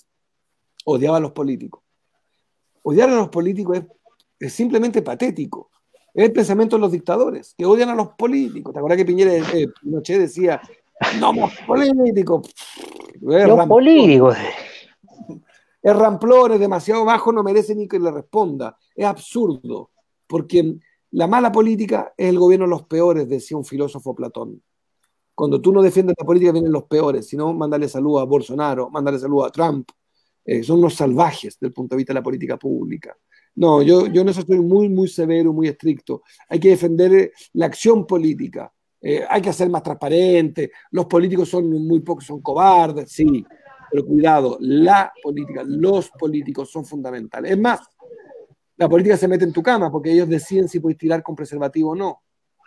Es la política la que decide ni más ni menos si puede ir al estadio. Entonces es raro que un fanático del fútbol odie a los políticos porque depende de ellos. si no, no juegan fútbol. Punto. O sea, la política eres tú mismo. O sea, me parece súper absurdo como debate.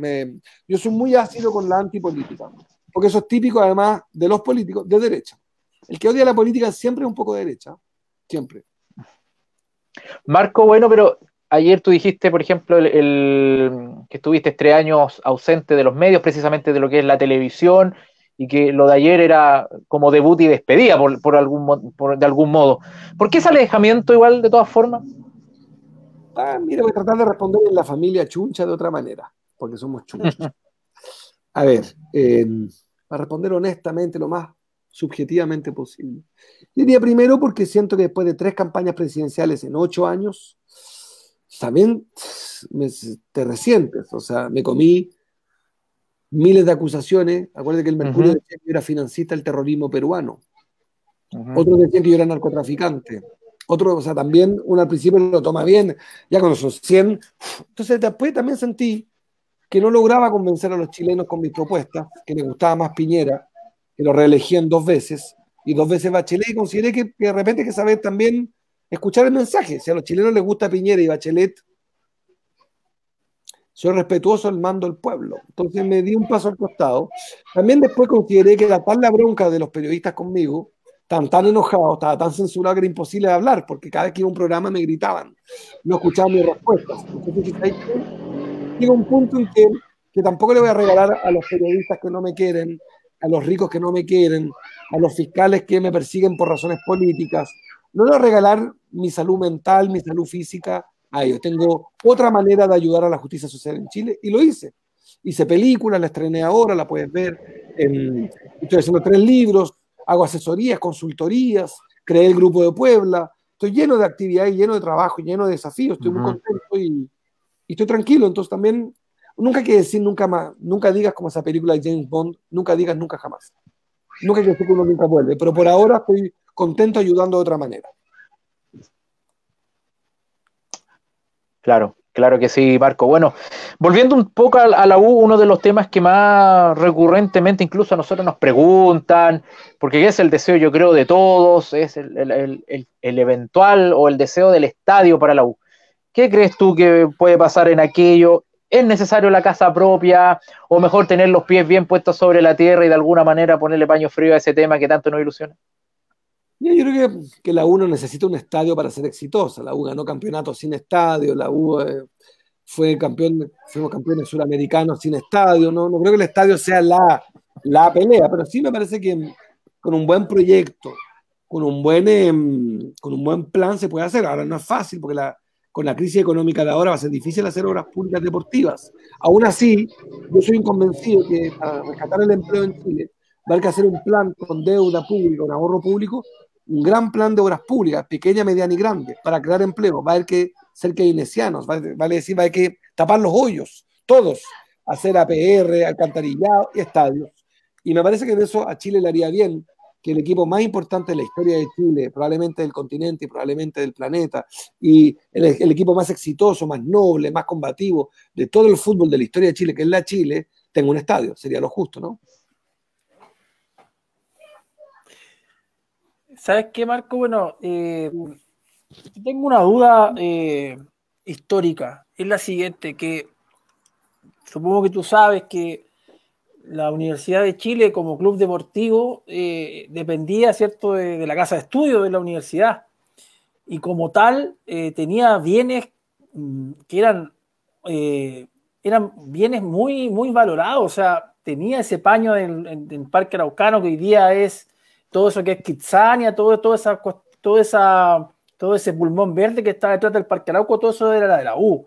tenía eh, un complejo en Farellones, tenía la piscina de los Leones, tenía la piscina de Independencia. Bueno, cuarto, conto corto, eh, se crea la Corporación de Fútbol de la Universidad de Chile, que era la Corfuch, ¿cierto? Se separa del Club Deportivo y después Club Deportivo hace un, trucherío tremendo porque enajena estos bienes, eh, traspasándoselo al MOP y después se quedan en la casa de estudio y al final la plata se pierde porque obviamente la casa de estudio estaba intervenida por los militares, eran milicos los que eran rectores eh, y la U perdió todo, perdió todo, perdió un patrimonio que hoy día, imagínate cuánto debe costar ese Parque Arauco. ¿Por qué si los partidos políticos recuperaron sus inmuebles o sus bienes el año 90 cuando vuelve la democracia, por qué la U no, no hizo lo mismo? ¿Por qué la Casa de Estudios no recuperó su patrimonio?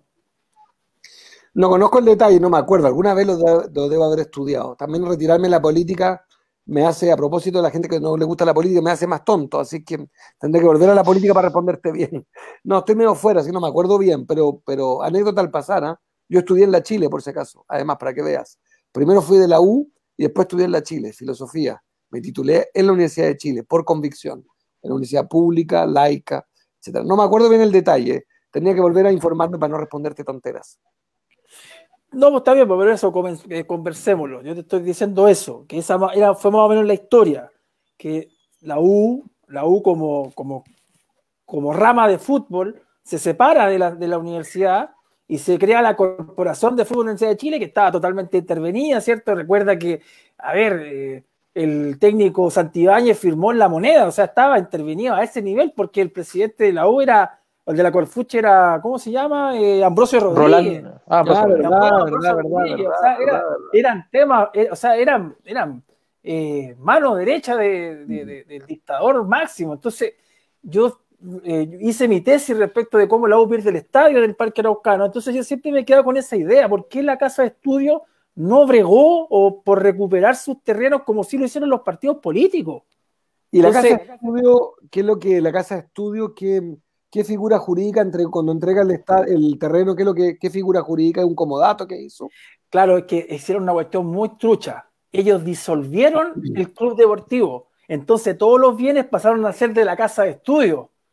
Y por ejemplo, ese paño que yo te digo que es el más caro, que es el del Parque Araucano, lo cambiaron por una propiedad que costaba 100 millones de pesos, por decirte algo, en esa época, una, una, una propiedad nada en las Condes. Entonces, así hicieron el lavado. Perfecto. Mira, yo me acuerdo algo de todo ese episodio de Ambrosio Rodríguez, pero, pero para ser honesto, claro, lo, que habría que ver es cuál es la figura jurídica en que la Universidad de Chile lo hizo, porque los partidos políticos pudieron demostrar que fueron obligados a hacer eso y que se les expropió un territorio. No me acuerdo bien, voy a chequearte bien cuáles son. Déjame verlo con tiempo, no es el momento, pero en algún minuto voy a, voy a prestarle ojo a lo que estás diciendo, para ver cuál sería la explicación de por qué la Chile no reclamó, como lo hicieron los partidos políticos, la ley de reparación por la, expropiación de bienes de la dictadura a ciertas instituciones.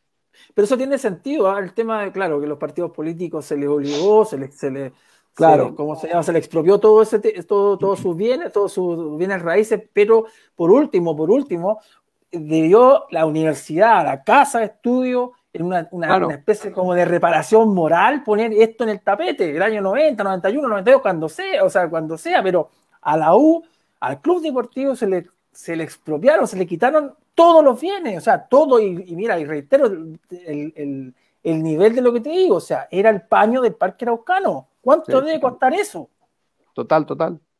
Tiene todo el sentido del mundo, voy a chequearlo, me parece súper buen punto y lo voy a, lo voy a rechequear. Y tú cachai que el gobierno de Allende le entrega ese paño a, a la U para que construya el estadio y aparte multicanchas para toda la gente que, vivía en, esa, en las torres, ¿cómo se llaman las torres que se construyeron, las torres populares que estaban en las condes en, esa época? Sí, las famosas, las viviendas sociales, claro, las viviendas sociales que, que fueron muy polémicas. Exactamente. alto, la gente no lo sabe, pero Allende hizo un proyecto inmobiliario y puso a la gente más humilde en el barrio alto y se indignó el barrio alto. Claro, entonces ese era el acuerdo que tenía eh, la U, Club Deportivo, con el gobierno de la Unidad Popular. O sea, la U iba a construir su estadio ahí porque iba a ser una, un centro de, ¿cómo se llama?, de deporte y de recreación para toda esa gente que se había eh, trasladado a ese lugar. Así que era un muy lindo eh, proyecto que lamentablemente se trucó ese 11 de septiembre de 73. Pues hasta mm. para eso somos quemados los de la U, pues mira, el estadio era nuestro. Claro, no, no nos dicen por interno la Villa San Luis de las Condes. La Villa San Luis. Exactamente. Esa. Claro, la Villa San Luis. Marco, ¿qué pasa cuando te dicen Colo Colo? Bueno, como tengo a la dueña de casa aquí, a la Karen, que está, a la jefa colocolina, no, no la peor opinión, pero, me río, ¿no? Es un equipo, a ver, yo también disfruté del fútbol de Colo Colo, ¿eh? Fui a, fui, todavía ¿dónde fui? Fui a verlo al Monumental cuando le mordió un perro al, al, a Montoya, Navarro Montoya. Sí, Navarro Montoya, sí. Navarro Montoya, yo fui ahí. Nada, soy respetuoso de Colo Colo, creo que un equipo serio, un equipo grande, pero nunca ha sido Colo Colino, nunca estuve ni cerca, pero mm. nada, el, el equipo de mi madre y mi mujer, imaginará lo cerca que tengo del problema, pero no, no tomo, soy respetuoso, creo que, que hubo, hubo Colo Colo que me gustó más, hubo época en que Colo Colo jugaba a mi juicio más interesante.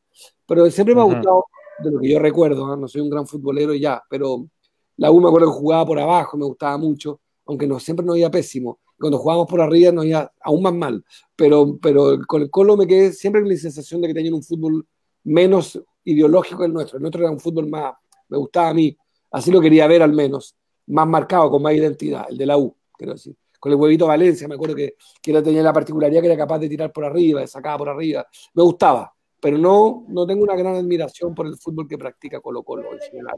A lo mejor es mi amor por la U que me hace, me hace valorar fútbol. La Católica tenía un fútbol, por ejemplo, más sorprendente, me acuerdo con el Beto, no me acuerdo cómo se llamaba, con Gorosito y el Beto Acosta. Eso tenía un fútbol que me parecía más rápido, más, más curioso, algo así como más europeo, me acuerdo, en el fútbol del Beto, Beto Acosta, ¿no? Y Gorosito. El Beto Acosta, y el 94, que pelearon palma a palma con la el título. Claro, claro, claro, claro. claro. Oye, Marco, una Sí. patudez, aprovechando la instancia, la buena onda y el agradecimiento porque nos otorgaste estos minutos. Eh, ¿Existirá la posibilidad de que podamos saludar a la Karen o no? Totalmente en vivo. No sé dónde anda, déjame preguntar. Ya, bueno, bueno, totalmente en vivo. Estamos acá en el Ley de la Magia Azul para saludar a, a la Karen. Estamos con Marco Enríquez Ominami, eh, hablando de la U, de su amor por la U, también algunos datos ahí que conllevan al respecto. Christopher, ¿vendrá Sí. o no vendrá? Sí, Vamos, trate- trate- tratemos de convertirla. No sé si se, se- sí, güey. no sé si se acostó con mi hija, déjame preguntarle a mi hija. Está en la pieza. Ya, ya. Y solo para saludar, aquí somos todos amigos. Más encima tú que te Vamos a ver. asustas con los stickers. Sí, pues yo me asusté con los stickers. te- te- pensé que- pensé Pero están muy, pero está están muy pero está- están muy buenos los stickers, así que eh, mientras tanto, Christopher, tú disfrutando de kmac.cl, kmac.cl, Sí, ahí está. ya, ya, ya lo comentaríamos después de, de, Sí. de. A ver cómo está. Ya, le mandé mensaje, me quería ponerme a gritar. ¡Karen! Muy bien, muy bien. Marco, bueno, eh, mientras esperamos la respuesta de Karen, a ver si nos puede venir a saludar, aunque sea un ratito. eh, no sé si seguiste de cerca lo que pasó con la U el año pasado, que bordeó ahí la posibilidad de descender, complicaciones dirigenciales, etcétera. Y el tema también de Johnny Herrera, que fue un referente, el capitán, y, y que si bien él termina contrato, y por eso de, de alguna manera se va de la U, pero no la- de la mejor manera que todos hubiesen esperado, ¿cierto? ¿Qué, qué opinión mereces tú al respecto de la figura de Johnny Herrera? Tú sabes que yo te, te insisto, para ser transparente, me perdí un poco los últimos años de la U porque me pasé, Ah, ya. me pasé dos, tres años fuera de Chile. Ahora, literalmente. O sea, venía a Chile por pocos días, todo el 2018, 2019, y principio del 2020 estuve literalmente completamente fuera. Así que, para serte honesto, me dediqué tanto a la pelea con, en América Latina, eh, a coordinar un- al grupo de Puebla, que es un grupo de progresistas, que para serte honesto me perdí. Así que no, no me atrevo a darte opinión inteligente y me gusta estar medianamente preparado. A ver si me rescata la Karen. Déjame Sí.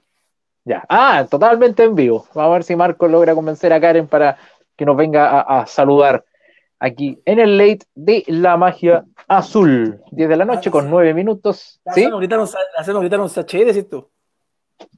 Claro. Recordar cuando ella, cuando ella, por ejemplo, apostó con, con el Julián, ¿no es verdad? En la final de la Copa Chile. Y tuvo que pagar una apuesta en Plaza Italia. ¿Verdad? ¿En Qué buena memoria tienen. Sí, sí, el 2015. Ay, pues son con. No me lee todavía. ¿Se ha dormido? ¿Qué hora es? Las Son las 10. 10, 10, 10. No, pues también Ah. tenemos nuestra noche erótica, que nosotros tenemos siempre sexo los martes. Los lunes, los martes. es una vez a la semana, antes el miércoles. Ahora los Ah, martes. muy bien. Ah, muy bien. Es la noche nuestra, es la noche romántica. Sí, la, pues. la noche agitada, pero si se durmió, hay que dejarlo para el próximo martes. Exacto. Con los días, solo los martes, solo el martes, ningún otro día. Solo el martes. sí. Ese es un chiste que hicimos en público, ustedes eran muy chicos probablemente, yo era diputado y una vez la Karen dijo, eh, ¿usted cómo hacen para su vida sentimental? Y ella dijo, un chiste que no sé si es de ella o mío, pero era muy, a, ella, a ella le salió muy bien, dijo, no, nosotros hacemos lo- el amor, en mi, dijo, en mi casa se hace el amor los miércoles, esté o no esté el diputado, porque los miércoles yo tenía sesión, con lo cual yo nunca estaba los miércoles. era muy buena talla. Déjame ver si aparece, no. Sí, no me leen, sí. mi hija y ella. Esto siempre- Siempre Pero recuerdo bueno. también en, en, en SQP, mira, a lo, que, a lo que hemos llegado en el Ley de la Magia Azul, hablar de SQP. Una entrevista a Marco y él estaba en, en el auto y, y- yo recuerdo muy bien que tú dijiste, yo sufro de tal cosa. No la quiero nombrar yo porque mejor es muy comprometedor, pero yo sufro de esto, yo sufro de esto. Pero fue muy particular esa, esa nota. No, esa es muy divertida porque el- me, a punto de casarme y me, me interné por eh, me interné por eh, por un virus, creo. Algo me, nunca supimos qué es. Y entonces la prensa preguntaba, ¿qué te pasa? ¿Qué tienes? ¿Qué tienes? Hola, ¿estás ahí con tu mamá? ¿Podrías decirle que, que se puede venir a saludar a los chunchos? Al único equipo que también saludar. Aquí está la chuncha, esta es la, estamos en directo, está en directo. Hola. La Manuela, que está de pijama. Trae a tu mamá si quieres. De vergüenza. Oye, no, entonces estaba en la clínica y, y entonces estaba con una- yo mismo no tenía, tenía idea de lo que tenía, no tenía idea de lo que tenía. Y entonces estaba afuera, estaba estaba el SQP y me, me perseguían para preguntarme qué te dio. Y yo haciéndome el loco, no me atrevía a decir lo que tenía. Y entonces de repente dije, ¿sabéis qué? Voy a inventar algo. Y dije, tengo priapismo. Y me dijeron, ¿qué es? Le dije, no, puta, averígüelo. Porque no me atrevía a decir que lo que me había dado, perdón por lo que nos están viendo, tenía una diarrea, pero del porte un buque. Había estado tres días amarrado al baño, literalmente encadenado al baño con dolor de guata horrible. Creo que tuvo un virus que se había, se había haber ido sin que yo supiera. Y entonces de repente llego a mi casa y me llama mi mamá, me dice, oye, ordinario, mierda, ¿qué hiciste? Le dije, nada, dije que tenía priapismo. Me dijo, estúpido, hay un sexólogo en la pantalla explicando tu enfermedad. El, el priapismo es, eh, es tener, eh, no sé cómo se dice, es tener esto 48 horas. Entonces, en el fondo, es una enfermedad que no se te baja. Bueno, el chiste era ese. El, el chiste es que se lo tomaron Sí, en serio. Aquí llegó la colocolina. Estos son los chunchos, estamos en directo en un programa. Muy bien. ¿Cómo te va? Ahí está. A ver si le puedes prestar los lo, lo audífonos a, Karen. ¿Nos escucha? Ahí no, no, no, no lo escuchamos. Sí, ahí sí. Ahí sí, bien. En. La Magia Azul es un programa de puro chuncho y, y- y les conté que estaba, estaba- que estaba de A ver si, si, si se, a ver si Miguel también me puede incorporar a la cámara, Miguel, para hacerle el gesto a Karen que se ponga los audífonos. A ver, con, con lo, con lo- A ver si Karen se puede poner los audífonos para que nos entendamos mejor y ella nos puede escuchar. Parece que esto funciona así con mano libre. Ahora sí, Karen, bueno, un gusto que estés con nosotros acá saludando a la ley de la magia azul, aunque tu corazón es blanco, pero bienvenida aquí a compartir est- estos minutitos con nosotros. Mi camiseta Alba. No. Oye, yo no sé de verdad qué hice, pero estoy rodeada, toda la vida he estado rodeada de chuncho. Marco, bueno, mis compañeritos de trabajo también, Julián, ustedes saben, son todos chunchos también. Mi suegro, mis niñitas salieron chunchas también, la Fernanda y la Manuela, así que soy la única acá con la camiseta de Colo Colo.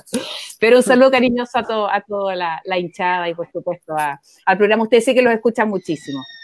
¿Volverías a apostar, Karen, o no? ¿Cómo? Ah, disculpe. ¿Volverías a apostar?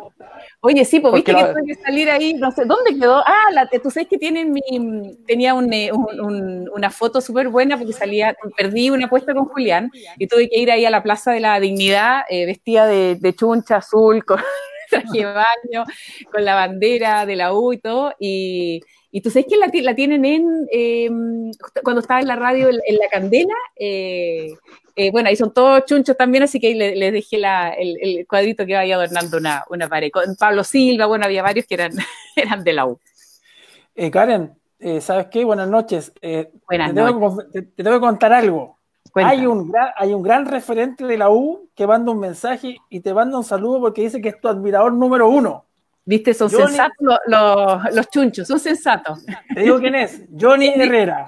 Johnny, qué bueno, dale un beso grande a Johnny, que me alegra verlo bien, me alegra. Tú sabes que tengo, tengo ahí una anécdota con, eh, con Julián y con, con el Sapito, porque eh, el Sapito, que era querido amigo, eh, Sergio Roberto Livingston, ustedes lo conocen bien, eh, nos dijo que, que en realidad Johnny era su regalón, que lo, que lo adoraba y, bueno, y, Julián también le tiene mucho cariño. Así que un beso grande, querido Johnny, y te he visto bien en, en- en todo, en lo familiar, en, en el amor, así que te mando hartos cariños. ¿Ve? Ya, ya. Bueno, pues. sí, La, la- la- la vemos más azul, ¿no, Javier? Sí, un poquito más azul, ya mandándole salud al Johnny, así que muy bien. Y que siga apostando en los super clásicos, ya que pierde, sería bueno una apuesta en un super. tengo ahí, tengo ahí mala pata, no, pero, pero con todo cariño. Tengo grandes amigos, bueno, y como les decía recién, rodeada de, chunchos en mi casa, en la pega, eh, en, todas partes, así que con, mucho cariño ahí por la, por la hinchada, por supuesto. Esperando también, bueno, el fútbol y, eh, y todas las ganas que tenemos también de volver a vibrar. Exacto, pues, exacto. Eso es lo que nosotros todos queremos, que el país vuelva a, la normalidad en todo ámbito. En estos momentos, todo el país, la región metropolitana con caceroleo, así es que está, está ahí moviéndose nuestro país. Karen, bueno, eh, esperar. También, volvamos más solidarios. Yo creo que también Sí, esto va a pues. ser un remesón para, para volver. Ojalá, bueno, ya, ya nos han dado grandes ejemplos la- las hinchadas, ¿no? Uniéndose, todo. Yo, yo creo que vamos a volver a esa normalidad, pero una normalidad distinta y, y, por supuesto, con, con mejores personas. Eso espero. Pero hay una normalidad que no va a volver y que a mí me tiene muy apesadumbrado, querida Karen. ¿Cuál? Lo del patagual. Ah, sí, pues viste. Sí, yo disfrutaba. El- Olmué, el- sí. sí. lindo, que eres cariñoso. Bueno, el Festival del Guaso ya, yo creo que mira, en, esta, en estos momentos hablar de, de eventos masivos todavía es como muy, muy luego, muy precipitado. Y también es un, un gesto de, de responsabilidad, eh, evaluarlos, ¿no es cierto? Y, y- y, bueno, darse cuenta que, que son eventos súper caros y que son eventos también de mucho riesgo porque eh, la proximidad, y, o sea, es imposible tener eh, la posibilidad de, de tener distancia física, social o, o de cualquier otro tipo. Así que, pero mira, han sido años preciosos, quién sabe qué puede pasar, ¿no es cierto? Como que ya yo creo que todos estos acontecimientos nos han enseñado que hay que vivir el día, hay que, mm, hay que disfrutar eh, y bueno, todos los días, un- eh, aunque sea una frase muy dicha, pero es un día nuevo y, y pasan cosas increíbles, milagrosas eh, y nos dejen, yo creo que hay que dejarse sorprender siempre. Y eso es lo que nosotros vamos a estar esperando. Bueno, Karen, era simplemente un saludo. Queremos agradecerle la gentileza que has tenido con nosotros estos minutos. Estábamos con Marco, ahí tienen un super clásico personal, familiar allí, así es que nada, pues porque ojo que cuando el fútbol vuelva, uno de los primeros partidos va a ser el super clásico, así es que ahí vamos a estar atentos, pues querido Marco, cuando Ahí el fútbol con vuelva. camiseta- Con la camiseta Sí, que pues. me mi querido amigo Esteban Paredes, Esteban Ah. Efraín. Sí, pues esperamos, Buenas noches, por favor. Vamos, somos, Yo duermo, tú sabes que yo duermo con esa camiseta, tiene, tiene aroma a, a Esteban Efraín y a mí. Y Marco, fíjate que lo ha abrazado igual, lo ha abrazado. Jamás. Hace Sí. con la- con la. Bueno, esperamos, esperamos la foto, ¿no? Yo le decía a Karen Marco que cuando vuelva el fútbol, uno de los primeros partidos por, por el orden de las fechas va a ser el superclásico del fútbol chileno. Entonces, esperamos una foto ahí, la U con Colo Colo de los eh, eh, Enrique Sominami de Bailer, pues. Genial, lo haremos, lo haremos en- en, eh, por este programa y gracias por la invitación. Marco Y- tiene una camiseta de, de quién es, del huevito Valencia. sí. Tengo la del Valencia. el huevito Sí, Valencia, la guardo. Valencia. Y alimento, Sí. veo un- De, gua- de guatito Una vale, de prieta. guatito vale. una prieta parezco. Una prieta. Oye, qué gusto verlos. Sí, cuídense. Igual, pues. Un abrazo, felicitaciones por el programa. Sí, para ustedes, su familia, cuídense mucho. Un beso gigante. Gracias a ustedes, Marco, Karen, que estén muy bien. Saludos a su familia también y, y también a cuidarse mucho en, es- en esta época de la pandemia. Y, y esperemos que Chile siga cambiando. Un abrazo Sí. para los dos. Para Chao, ustedes, jóvenes. Los queremos. Chao, Sean chao. felices. Chao, chao, Marco. Chao, querido. Chao. Chao. Chao, Chao. Ahí está entonces Marco Enrique Sominami, también la Karen Dogenbailer saludando en unos minutos, querido Sí. Christopher Antunes. ¿Sí? Sí, eh, que, a ver, quiero hablar un poco con la gente. eh, yo sé que la, la- la- la audiencia de la magia es una audiencia muy fiel, siempre ha sido así. Eh, los llamo un poquito a ser más tolerantes con el tema de los invitados, porque tuvimos un invitado de que habló de cuando fue jugador y después hablamos con alguien que, que era de la U. Si, si, si no pasó los parámetros de super hincha que tienen ustedes, lo lamento mucho. Pero tratemos de hacer algo, algo divertido. Estamos pasando súper mal como sociedad, como país, como todo. Y nos amargamos por cualquier cosa. Si tú no le crees a Marco Enrique Minami, te creo, te acepto y, valoro tu opinión. Pero no es necesario, ay, chanta con CTM, weón, puta, qué onda. O sea, eh, respetemos un poquito. O sea, está súper, yo sé que estamos viviendo una etapa histórica donde está todo muy polarizado, pero siempre la opinión eh, bien, bien hecha va a valer más, va a valer más en serio. No, y, no, no estoy eh, filosofiando ni poniéndome amarillo, solamente eh, es un decir, ¿cachai?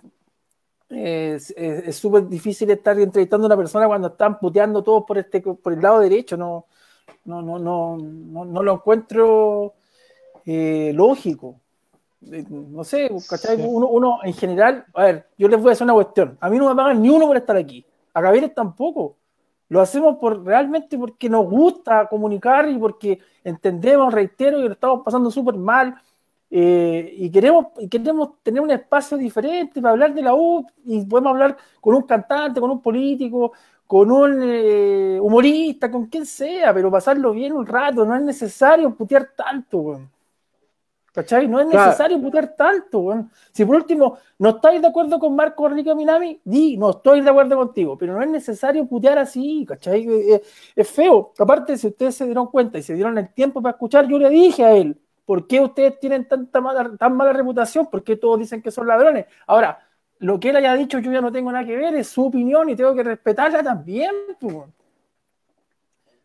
Y de, alguna y de alguna manera, claro, la opinión de él no, no, busca interceder sobre nosotros o nosotros que la gente sienta lo mismo que él. No, eh, eh, acá es el ley de la magia azul. Se habla de fútbol con actuales jugadores, con exjugadores, como fue el caso de hoy con el Pato Acevedo, y de alguna manera también queremos dar ese giro de que la familia de la uno solamente es la pelotita, sino que también, como dices tú, Christopher, eh, famosos, políticos, actores, en fin en fin, nosotros de alguna manera estamos haciendo esa producción de tener acá también, no sé, pues en algún momento a, no sé, pues, nombres, que se vienen a la mente, Pablo Macaya, Carpentier, el mismo Tío Emilio, Nano Stern, que son gente fanática de la Universidad de Chile, no sé, por nombrarte algunos y que los queremos tener acá en el espacio. Entonces, acá cabemos todos. La familia de la U es una sola, sea quien sea, venga de donde venga. Así es que eso me parece totalmente acertada tu, tu, aseveración, Christopher. Desde luego, quizás no vamos a hacer cambiar a los hinchas que opinaron con esos términos, pero bueno. Amigo, amigo Alfonso Río Guzmán, yo también a veces le digo la Chile porque un tiempo es un, un concepto antiguo, ¿me entiendo, no? Porque antiguamente habían solo dos universidades, era la Chile y la Católica, y por eso que a la U se le decía la Chile. Y aparte yo encuentro que es un concepto súper bonito porque es antiguo, no es que sea menos de la U que tú, viejo ¿Cachai? Pero ¿cachai por lo que te, por, por lo que te enojó de Meo por decirle la Chile a la Chile? Perdón, somos la Chile, somos la Chile. Cuando, claro, cuando uno estudia, eh, ¿en qué universidad entraste a estudiar? Uno dice, en la Chile. Bueno, yo en los pero... Claro, oye, eh, pero, pero por ejemplo, las coplas, las coplas universitarias que aparecen en un disco de esos ochenteros, hay un verso que dice, mm, eh, letras esas coplas universitarias que le cantan a la católica, dice, que la UCD no vende a nadie, esos son puros carriles, la verdad que tienen miedo porque juegan con la Chile. Chile. ¿Viste? Entonces, claro, es, un, concepto muy, como dices tú, muy antiguo y, y, mi taita que tiene 65 años le dice la Chile y es de la U. Entonces, en fin. O sea, eh, yo reitero, pasémoslo bien, yo, yo agradezco porque siempre hemos tenido mucho respaldo eh, en este programa y yo no estoy diciendo, reitero, que se pongan del lado de la persona que estamos entrevistando, sino que lo escuchemos y, pasémoslo bien un rato. Si, puta, lo estamos pasando súper mal, estamos encerrados hace mm. cuántos meses. Hay gente que no se puede encerrar porque tiene que salir a trabajar para llevar el pan para su mesa. Está con el miedo de pegarse esa hueá de coronavirus, que cuánta gente ha matado ya. Entonces, puta, intentamos por último, causar una risa. Con una estamos pagados. Y, lo que les dije delante, no nos pagan por hacer este programa, ¿cachai? Entonces, nosotros tratamos de ponerle onda y, la idea es que ustedes, por último, eh, si no están de acuerdo, perfecto. Si no somos monita de oro para que todos nos quieran. Pero, puta, ¿cachai? Que es penca estar trabajando y que estar escuchando puras puteadas, puteadas, puteadas, es penca nada más. Puta, sorry por... El, sorry por, eh, por la descarga, pero, pero al final es, contra nosotros también. Pues. Sí, bueno, ahí a tirar para arriba nomás y desde luego que acá lo hacemos, como yo dije también, por la gran familia de la U, donde somos todos. Eh, ¿Estamos con tiempo de revisar el 10x10? ¿Sí o no? Miguelito, Espera, ¿sí? espera. ¿Va? Espera, ¿O no? ¿No? A ver, espera, espera un poquito, espera, espera, espera, volvamos atrás, volvamos atrás, volvamos atrás. Sí, el amigo Alfonso que dice, mi viejo tiene 71 y siempre le reventó que hablar de la Chile y estudió ahí, a mí me lo impregnó, eso no va. No, está bien, don Alfonso, sí está perfecto, pero, pero decir la Chile, puta, es un concepto muy, muy antiguo, eh, todos hablan de la Chile. Eh, eso, eso. Ya, ahora sí, vamos con Ricardo Rojas, el hombre que, después voy a hablar un poco de Ricardo Rojas, porque no me gustó su final. A ver. A ver, vamos. con Ricardo Rojas, el ex defensa, campeón, destacadas campañas en Universidad de Chile. Gracias, Ricardo, por estar con nosotros. Y la primera pregunta en este 10x10, antes de ser futbolista profesional, ¿hiciste alguna labor? ¿Trabajaste antes ya de dedicarte 100% al fútbol profesional, Ricardo? Eh, difícil, porque el fútbol profesional llegué súper joven. De hecho, debuté en Deportes La Serena a los 15 años. Eh, por lo tanto, era estudio y entrenar nada más, pues sí que no había tiempo para trabajar. Sí, con los amigos, cuando te invitaban a algún lado, trataba de, de sumarme, pues, ir a una feria, ayudar a cargar a la gente, ir a una chacra a buscar papa o un montón de cosas más, pero cosas muy, muy de, de hobby, de, de niñez, de pasarla bien más que de ir a trabajar. Eh, uno te conoce ya el apodo un poco más grande, ya cuando jugabas en la selección, después tu, tu paso exitoso por México, pero ¿cómo te decían de, de niño allá en la, en la Serena? ¿Algún apodo?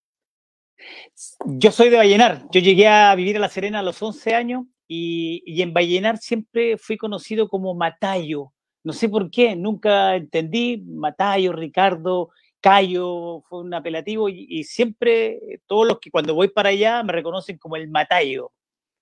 Pero todavía no comprendo qué significa. Mira, vamos a averiguar eso. Cuéntanos eh, algún gol que haya hecho algún compañero tuyo de la U, de la U solamente, pero que a ti te hubiese gustado marcarlo.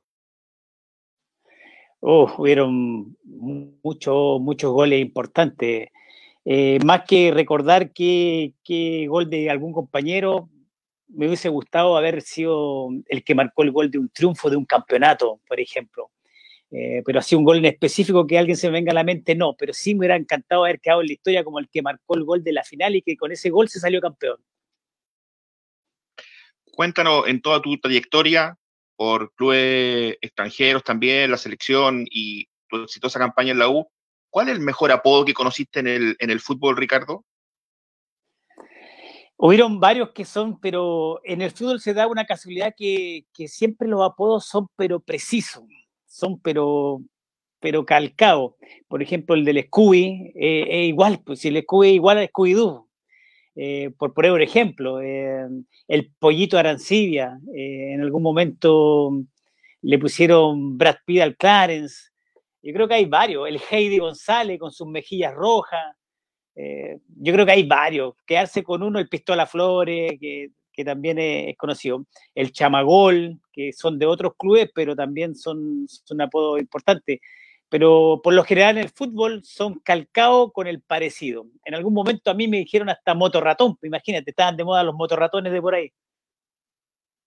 Cuéntanos alguna cábala que nunca pudo faltar antes de, de jugar en tu época de profesional, tu etapa profesional. Eh, yo no soy cabalero. Eh, siento que un, es estar preso en, en, costumbres que se van repitiendo y que uno ni siquiera las siente. Eh, no, no, comparto eso, pero sí hacía rituales, pues, o sea, descansar bien. Eh, en la noche previo al partido, con el compañero que estuviera de turno, nos clavábamos un sándwich en la noche, o sea, después de la cena, viendo una película, pero cábala en sí no tenía ninguna, pero sí hacía costumbre, comerme un sándwich, tomarme una, una bebida en la noche, que es antideportivo totalmente, pero sí la hacía. Esta pregunta hasta el día de hoy se la hace mucha gente.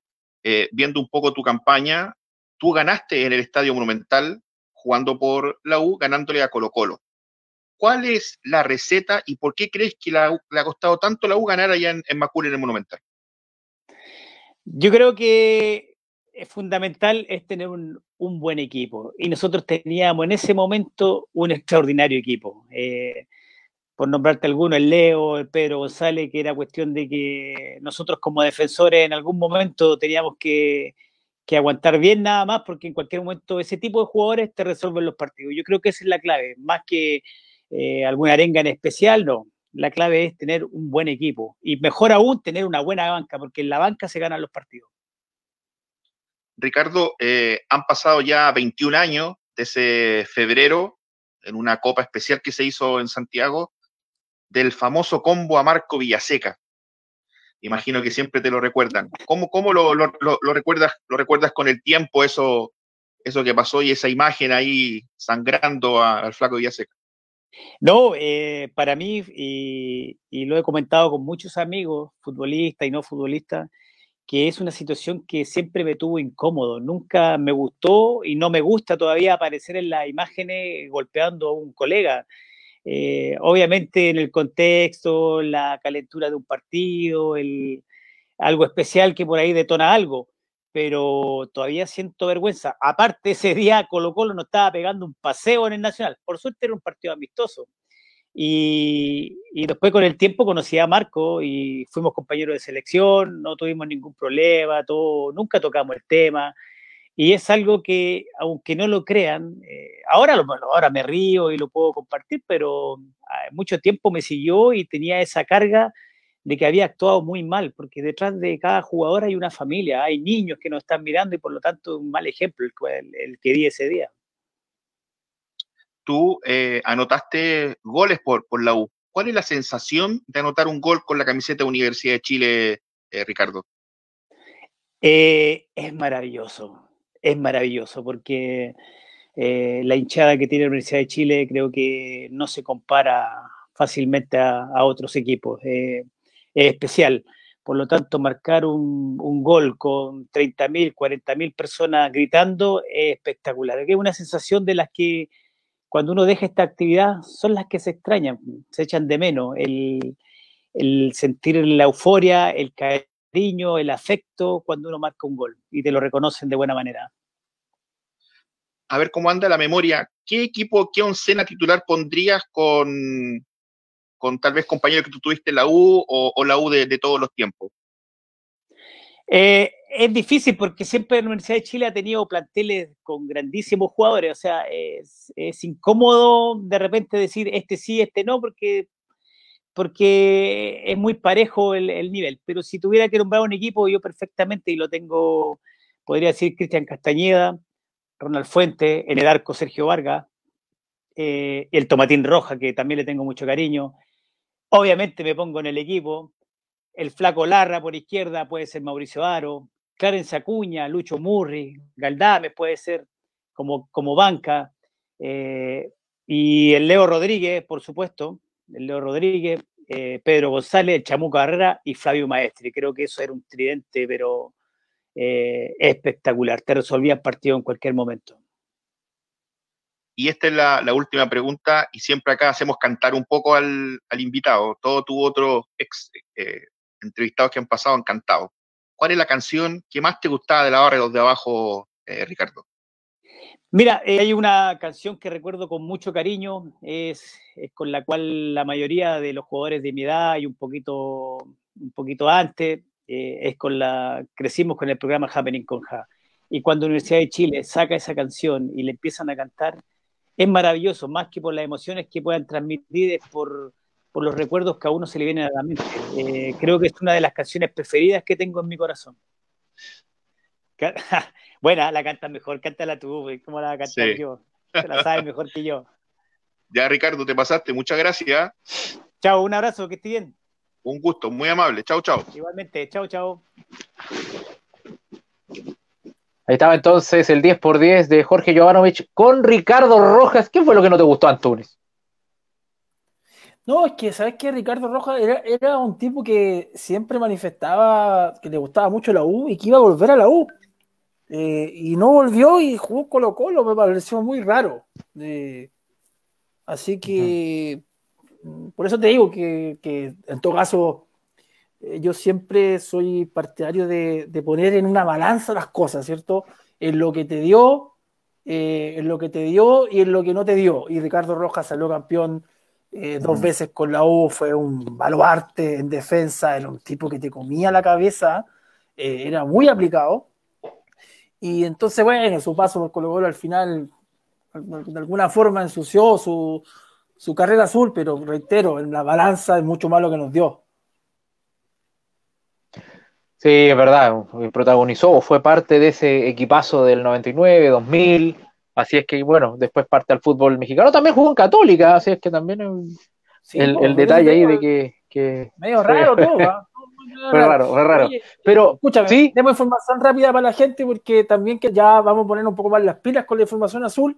Eh, eh, este jueves eh, la U vuelve a los entrenamientos, ¿cierto? hay una, no una polémica, pero hay una discusión porque en la U entienden de que es poco el tiempo para prepararse si es que el campeonato vuelve el 31 de julio, ¿cierto? Estamos hablando que estamos a, a 14, empiezan el 16, tendrían 14 días. En la U dicen que mínimo cuatro semanas. Que mínimo cuatro semanas. Entonces, que hay una ventaja de los clubes que empezaron hace rato a entrenar. Entonces, ¿qué va a pasar? ¿Vuelve el 31 o no? No, yo creo que a fin de mes el, fútbol no va a volver. Yo creo que va a ser de la segunda quincena de agosto en adelante, pues. Creo yo al menos, ¿ah? yo lo veo muy difícil esto del 31 eh, de julio. Lo importante es que vuelvan a entrenar, los jugadores están contentos y esperar también que no, no pase nada. Al menos cuando se realizaron los exámenes PCR la semana pasada, todos arrojaron negativos. Así es que, al menos para empezar, buena noticia.